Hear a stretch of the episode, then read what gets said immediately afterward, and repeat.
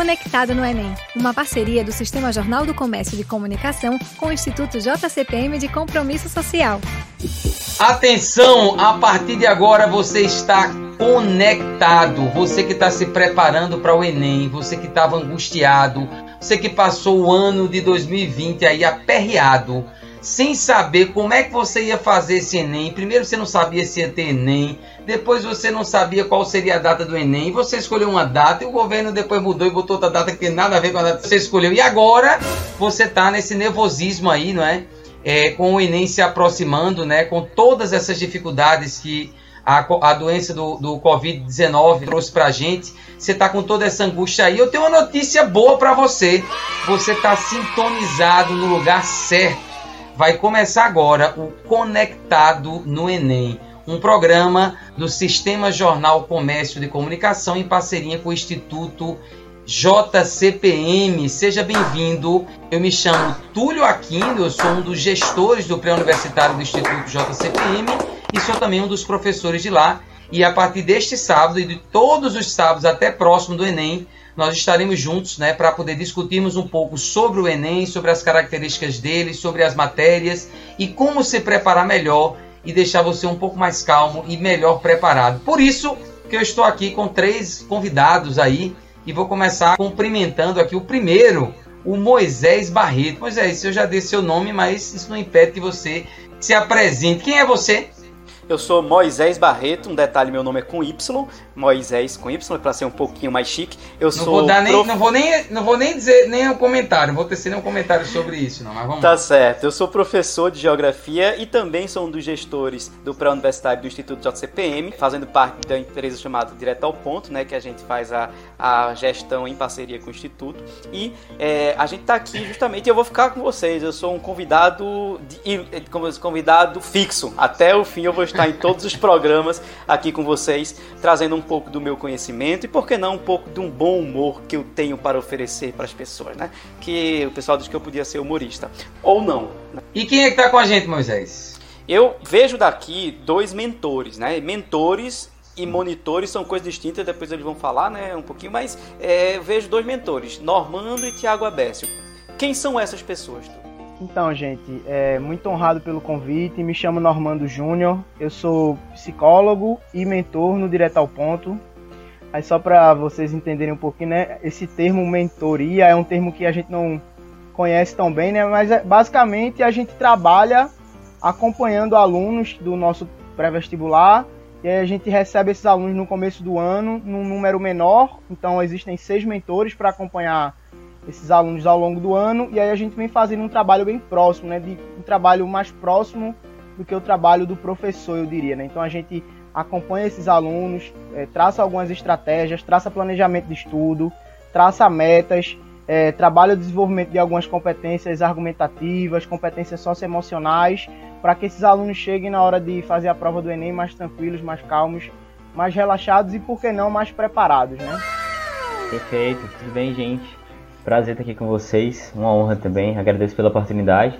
Meu nome é Thiago Abesse, sem acento no é, tá? Todo mundo coloca acento no Abesse, meu Deus. É sem acento, gente.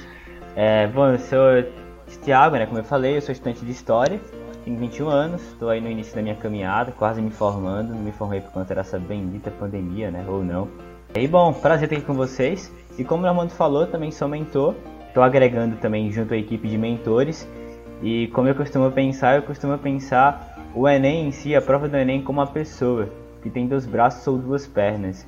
E sem dúvidas alguma, um dos braços é o conteúdo e o conhecimento, digamos assim, propriamente dito. E por outro lado, outro braço ou outra perna é a estratégia, o equilíbrio emocional, né? É a maturidade de se adaptar em relação àquilo que é, é imprevisível, é implanejado. Então, é, junto com os mentores eu estou nessa. Estou tentando acompanhar os alunos para que eles possam, de certa forma, lidar bem na trajetória. Caracas. Então quer dizer que o mentor, ele não fica olhando o conteúdo, ele não é um monitor, é isso? Porque se ele fosse um monitor, ele seria um monitor de TV, mas como ele é um mentor, ele... é exatamente isso não?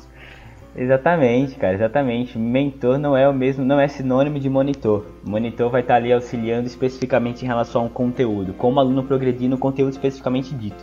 O mentor não, o mentor vai, ter, vai de certa forma lidar com o aluno no quesito de quê? No quesito de como ele estudar em relação a, a, não só em relação ao conteúdo, mas em relação a, a abrangendo diversas, diversas questões. Então, como estudar, como, por exemplo, se preparar, como fazer um planejamento de estudos, como, por exemplo, o aluno vai se nortear é, em toda a trajetória, em, ao longo do ano, até chegar ao Enem. Então o mentor vai lidar mais, digamos assim, com a questão emocional do aluno, com a questão, por exemplo, das estratégias quanto ao aluno, mais nesse sentido, mas nós não somos monitores, muito menos monitores de TV. muito bem, perfeito, né? E aí a gente já, já começa, veja, a gente está nas nossas apresentações ainda, e o programa vai ser tão rico que as próprias apresentações já nos dão dicas importantes, né? Muitas vezes, quando a gente se prepara para o Enem, a gente se prepara pensando que o conteúdo é a coisa mais importante. Nós também vamos ver isso ao longo dos sábados né, que nós nos encontraremos. Isso também vai estar presente. Mas muitas vezes as pessoas se dedicam apenas a adquirir conhecimento para a prova. E o que nós entendemos, né, fazendo parte do pré-universitário lá do Instituto, é que é importante se trabalhar não só o conteúdo, mas também a pessoa que vai fazer essa prova. Essa pessoa ela precisa se conhecer, ela precisa estar bem consigo mesma e isso vai fazer diferença. Então essa já é a primeira dica que você está tendo aí, né? Nesses meses que faltam aí para o Enem, você precisa se preocupar em adquirir conteúdo, mas também se conhecer melhor e se preparar mentalmente, psicologicamente, fisicamente para a prova que você vai fazer. E é baseado nisso que eu começo fazendo já a primeira pergunta para o Normando Júnior, né? É, a gente sabe que com a pandemia, com essa paralisação, com todos esses problemas que nós tivemos aí de aula física para depois aula remota, para agora aula híbrida, para pessoas que ficaram sem aulas, para problemas de conexões, tudo isso, muita gente estudou, mas muita gente estudou com dificuldade, muita gente deixou de estudar e agora com esse retorno às aulas aí, muita gente está querendo correr atrás, vamos dizer assim, do prejuízo, né? Tentar dar um sprint final de preparação para o Enem. Então, minha primeira pergunta que vai para Normando é, né? O que, que eu devo levar em consideração antes de eu começar a estudar? Eu agora vou.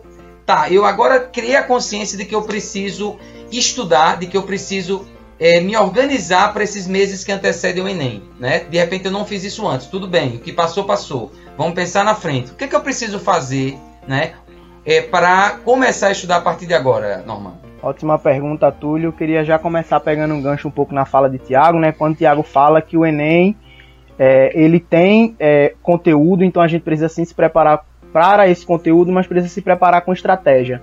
Então a gente corre o risco, às vezes, de negligenciar um pelo outro, e eu acho que o que tem que acontecer é aquela questão do equilíbrio, né? Então, assim, eu estudar o conteúdo de forma inteligente, de forma estratégica.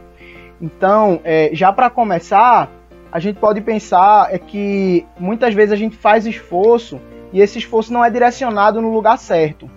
O que é que eu estou querendo dizer com isso? Que às vezes a gente, por não, por não se conhecer muito bem, por nunca ter pensado no assunto, a gente pode estar tá dedicando muito esforço é, num, num método que não faz muito sentido para a gente ou é, em um, algum horário que não faz muito sentido. Então, por exemplo, tem gente que pode estar, tá, ah, beleza, agora eu coloquei na minha cabeça, eu vou estudar, vou estudar todos os dias de manhã. Mas é essa pessoa que acorda de manhã e diz: Não fale comigo, não quero saber de ninguém, eu estou aqui morrendo de sono. Então, é óbvio que essa pessoa não vai reter tanto conhecimento porque ela ainda está cansada, ela ainda está com sono. Já tem gente que acorda de manhã cedinho, já lá, pito de bala, como se tivesse virado uma garrafa de café, uhul, vamos lá. e aí, só que chega de noite, essa pessoa está extremamente cansada e essa pessoa decide estudar de noite. Então, essa pessoa não está levando em consideração o fator que é, por exemplo, o horário que é uma coisa que ela precisa levar em consideração antes de começar a estudar propriamente dito, e que é tão importante quanto o momento de estudo propriamente quanto o momento de estudo em si, né?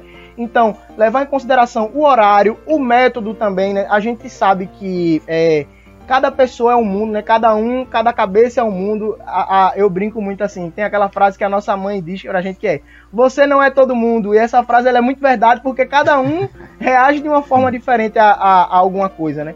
Então, eu posso aprender melhor, sei lá, lendo um texto, enquanto Túlio pode aprender melhor enquanto vê uma videoaula, e aí vê o professor lá fazendo os esquemas. Tiago, pode ser que tá lá ouvindo um podcast. Então, cada um tem uma forma de reagir no mundo, e isso tem a ver com os próprios sentidos da gente, né? A forma que a gente entra em contato com esse mundo, né? Pela visão, pela audição, pelo tato. Então, isso também influencia muito na forma que esse sujeito aprende, né? Então, a gente entender como é a melhor forma que eu aprendo, a que métodos eu reajo melhor, a que tipo de estímulo o meu corpo ele se dá melhor, é uma coisa extremamente importante para começar a estudar. Porque se eu estudo pelo estímulo errado, além de eu estar tá perdendo tempo, coisa que a gente já não tem, o Enem tá aí nas portas, eu também tô fazendo do estudo um negócio muito chato, muito maçante, sabe? Assim, parece que o estudo é aquela obrigação e eu começo a não estudar por prazer. Então isso é a, primeira dica que eu queria deixar aqui, de forma Fantástico. bem clara, é tentar se conhecer as formas que eu reajo melhor, qual horário, qual método, qual ambiente, tudo isso eu acho que é extremamente importante, tão importante quanto os conteúdos em si. E, eu só queria falar uma coisa, porque assim, tem gente que pega modelos de estudo prontos, né, e tenta aplicar para você mesmo. Verdade. Só que você tem que saber qual é o seu modelo de estudo. Você não pode simplesmente pegar o que professor fulano de tal do YouTube fez, ou professor Cicrano fez, e adotar para você como se fosse. Pode ser que funcione? Pode ser. Mas só que talvez não se enquadre com a sua realidade, né? Então pode dar um. dar mais errado do que certo, né?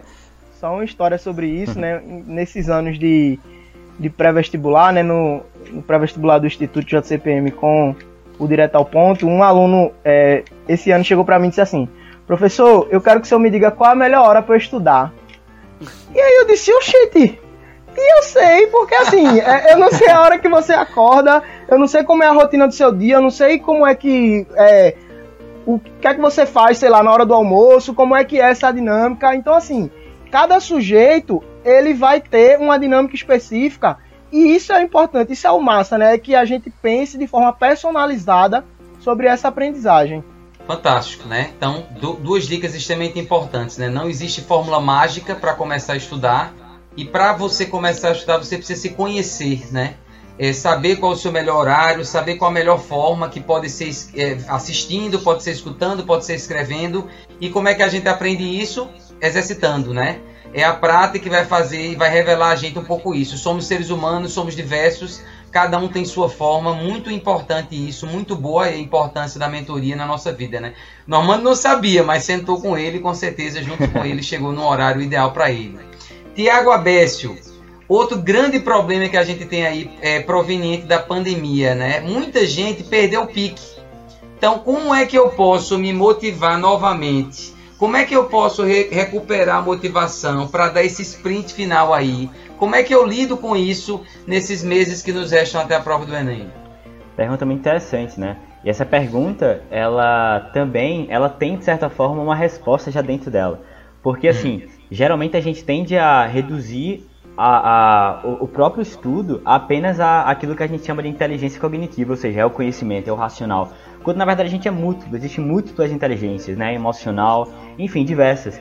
E o desânimo, por mais, por mais que nós sejamos seres subjetivos com particularidades diferentes, a desmotivação ela está presente no, no, no, nosso dia a dia. E essa pandemia, como você mesmo falou na pergunta, ela demonstrou muito bem isso, né? Acho que não só os alunos, mas também até a gente, professor, mentor, a gente se encontrou num momento de desmotivação.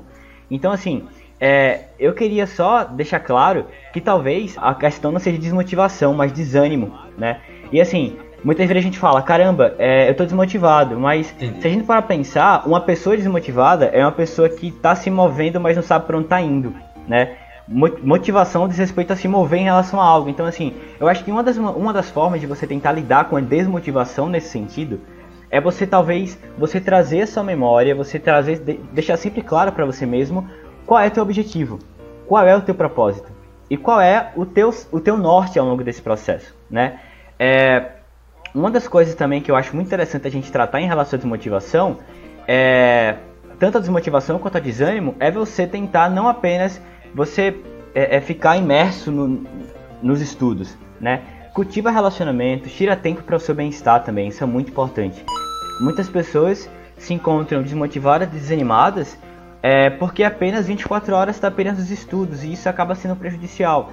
Então talvez você buscar também cultivar relacionamentos, buscar seu bem-estar, tira um tempo para ver um filme, mesmo Perfeito. em casa, liga, liga para seus amigos, enfim, Perfeito. tenta também lidar com isso, tanta desmotivação, né, você conservar um propósito, um objetivo bem definido para onde você está indo, isso é muito importante. E por outro lado, desânimo, tenta buscar meios para tentar minimizar esse desânimo, né? Porque o desânimo vai estar presente na vida toda, mas você deve talvez minimizar esse, esse desânimo, enfim, nos seus estudos também, que é muito importante. Dois, dois pontos importantes aí para a gente fechar esse primeiro bloco, né? Ou seja, ter em mente qual é o seu objetivo, isso é uma coisa que vai lhe estimular, mas também ter um escape, né? Você Exatamente. ter o seu momento de lazer, eu acho que isso é uma coisa muito importante. A gente vai terminar o nosso primeiro bloco agora, daqui a pouco a gente volta e conversa mais um pouquinho com o Tiago Abécio e o Normando Júnior e com o Moisés Barreto aqui, que está aqui de enxerido, mas ele vai estar tá com a gente todos.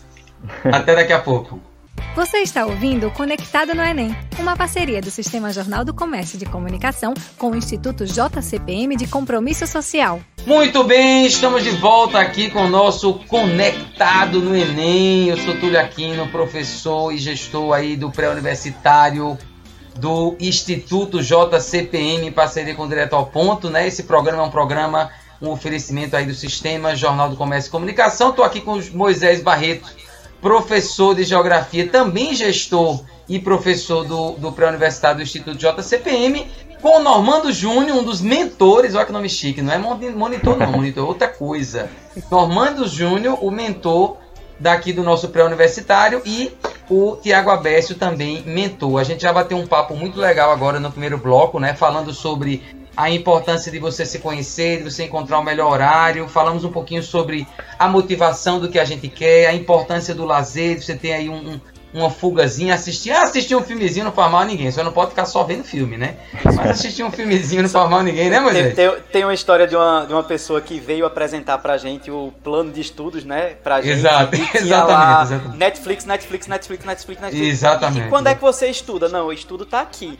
Mas peraí, é. tem que ser Netflix é importante. É verdade, é assim, verdade. quatro horas de Netflix e uma hora de estudo, né? Exatamente, não dá, né? Não dá. Os mentores sofrem com isso, mas eles conseguem ajudar os meninos a orientar. Muito bem, a gente começou conversando com o Normando, nesse bloco agora eu vou falar com, com a Bécio primeiro, né? É, Abécio, é, existe a questão da desmotivação, a gente falou de você ter um foco, a gente falou de você também ter um pouco de lazer, isso ajuda um pouquinho você fazer toda essa organização, é, mas aí, indo mais além, né? É, quais são os métodos que podem me ajudar a adquirir uma disciplina para que eu possa estudar, né, seguindo um roteirozinho aí até a proximidade do Enem? O que é que você tem para nos dizer? Ótimo. É, vamos deixar claro, assim como o Armando falou no bloco anterior, a gente está frisando de que toda a nossa fala é muito baseada no autoconhecimento. Você buscar, tentar pensar, auto-refletir sobre si próprio, sobre seu dia a dia. Então minha fala também vai seguir nesse sentido. É, geralmente a gente, tá, a gente pensa que disciplina é algo muito rígido, algo muito mecânico, que eu preciso fazer isso aqui todo dia, porque senão eu vou ser retirado, abduzido da Terra. Nossa, mas diferentemente do que, do que essa ideia genérica, enfim, que as pessoas têm em mente, disciplina é algo, na verdade, que vem para nos ajudar a ter constância, né? Então, não só constância a curto prazo, mas principalmente constância a longo prazo, você visando aquilo que está na sua frente. Então, acho que a disciplina, como falou Renato Russo, disciplina ter liberdade. Então, quais métodos a gente pode ter em mente para que a gente possa alcançar, de certa forma, essa liberdade? E essa liberdade principalmente nas nossas ações, na é verdade? Eu acho que o primeiro, sem dúvida, Túlio, é o planejamento. Geralmente a gente pensa que planejamento é algo chato, é algo metódico, mas na verdade planejamento é essencial para que a gente possa ter em mente o que está pela frente, né? Aonde a gente quer chegar. Então o planejamento vai ser esse traçado do caminho, se assim a gente pode dizer. Então você planeje, não, plane... não planejamento rígido, onde você vai fazer um cronograma de estudo que não pode. Meu Deus, eu não posso. Eu preciso tomar café de 1 às 5. Se eu passar um minuto ali. Então não. Você talvez, talvez você fazer um planejamento dinâmico e flexível, reconhecendo que nós somos dinâmicos e flexíveis como seres humanos, né? Então por que o planejamento seria diferente? Então, tenha isso em mente. Segunda dica, você priorizar suas atividades. Coloque, trace, pontue quais são as atividades nos seus estudos necessárias. Então, Faça perguntas, o que é prioridade urgente no momento, o que é importante, o que não é tão importante. Então você, no seu planejamento, você buscar traçar isso de maneira prática, de maneira real e possível, tá? Não ideal. Então é muito importante a gente ter isso em mente também, a prioridade, priorize. A terceira dica que eu, que eu falaria aqui para os alunos, que eu tomei muito para mim, é em relação ao ambiente. Claro, por mais que a gente não tenha um ambiente ideal para a gente estudar, eu acho que a gente pode tentar, talvez, encontrar um ambiente o máximo possível, assim, o melhor possível para que a gente possa estudar. Então, ah, não tem um ambiente totalmente silencioso, mas talvez você encontrar um horário melhor para que você encontre esse silêncio, você encontre concentração e para que você possa também criar raízes nesse ambiente. É muito importante você talvez associar o ambiente ao momento dos seus estudos, ao momento de reflexão e de construção do conhecimento. E a última dica que eu daria para você alcançar essa constância e disciplina é você, por incrível que pareça, você aceitar o descontrole. Isso é muito importante porque geralmente a gente está muito acostumado ao imediatismo. A gente quer tudo no momento, a gente quer, a gente planeja, a gente quer do jeito que a gente planeja. Claro, mas a vida não é assim, então a gente precisa aceitar o descontrole. Então, ao longo do, do seu planejamento, dos seus estudos, aceite o descontrole, mas também siga na constância, tenha disciplina e valorize cada conquista, valorize cada crescimento e cada pequeno passo que você der. Eu acho que isso vai te dar constância e vai te dar também muito bem-estar. Eu queria complementar uma coisa, porque assim. É, não, não vai complementar, tem... não, tô brincando, diga, fala. Eu queria, por exemplo, a gente tem alguns aplicativos que ajudam no para você fazer essas metas. Tem, por exemplo, o Google Keep, tem o Sim. Trello, tem vários aplicativos que podem ser utilizados. E tem post-itzinho também, algumas pessoas podem Exato. utilizar post-it. Mostra aí, Moisés, o post-it. É Quem tá ouvindo é um na rádio vai ver, mas a gente tá vendo aqui, olha só que coisa linda. E tem também hum. essas coisinhas aqui que muitas papelarias vendem, são checklists manual mesmo que você faz. Legal. E ó, vai cumprindo, você vai anotando o que você cumpriu.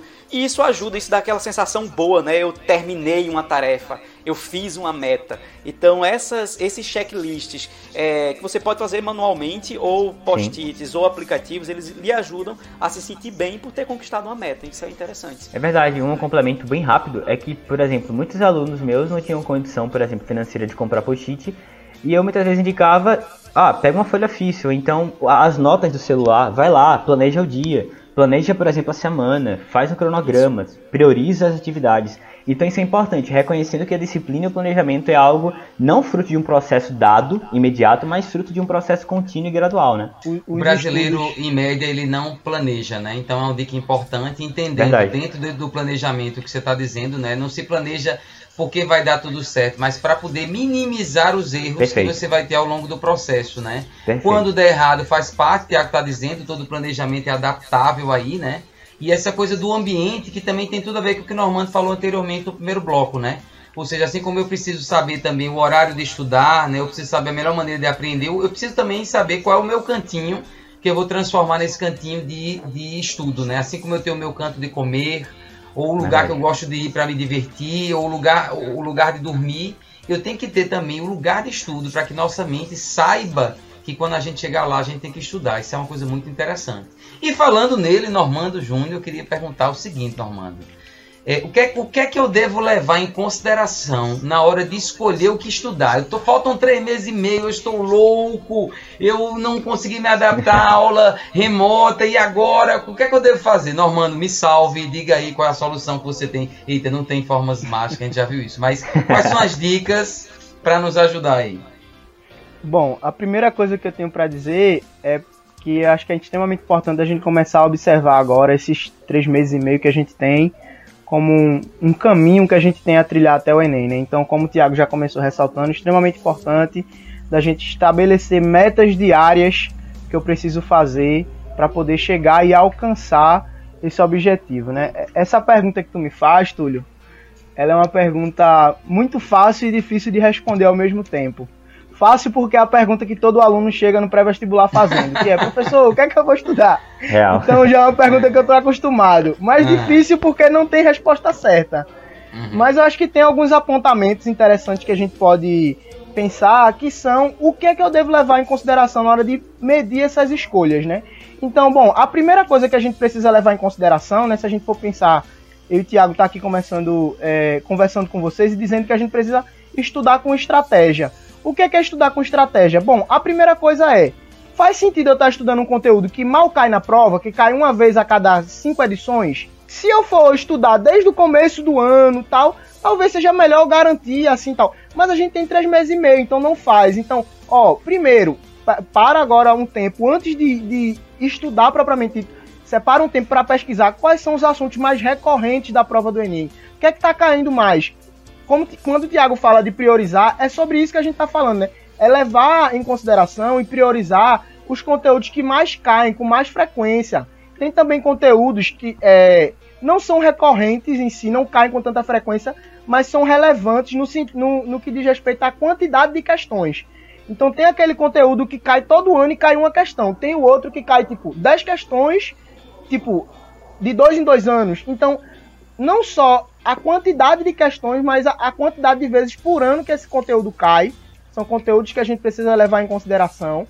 E aí tem uma outra coisa também que é extremamente importante da gente pensar, se a gente for estudar com estratégia, que é entender qual que é o meu ponto de foco.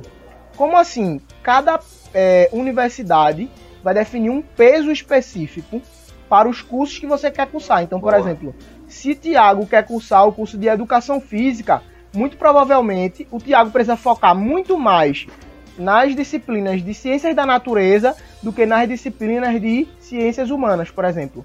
Porque é um peso para a prova dele. Então, tem disponível no site da UFPE, por exemplo, quais os pesos é, que esses alunos vão precisar levar em consideração e é um ponto de foco.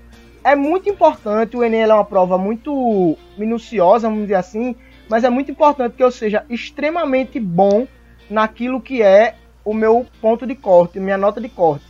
Então, eu saber quais são os meus pesos, aquilo que eu preciso ser o diferencial é extremamente importante. Então, por exemplo, se eu sou uma pessoa que quero fazer o curso de direito, óbvio, eu preciso estudar tudo porque no Enem cai tudo mas eu preciso ser expert nas matérias de ciências humanas, na prova de redação e na prova de linguagens. Por quê?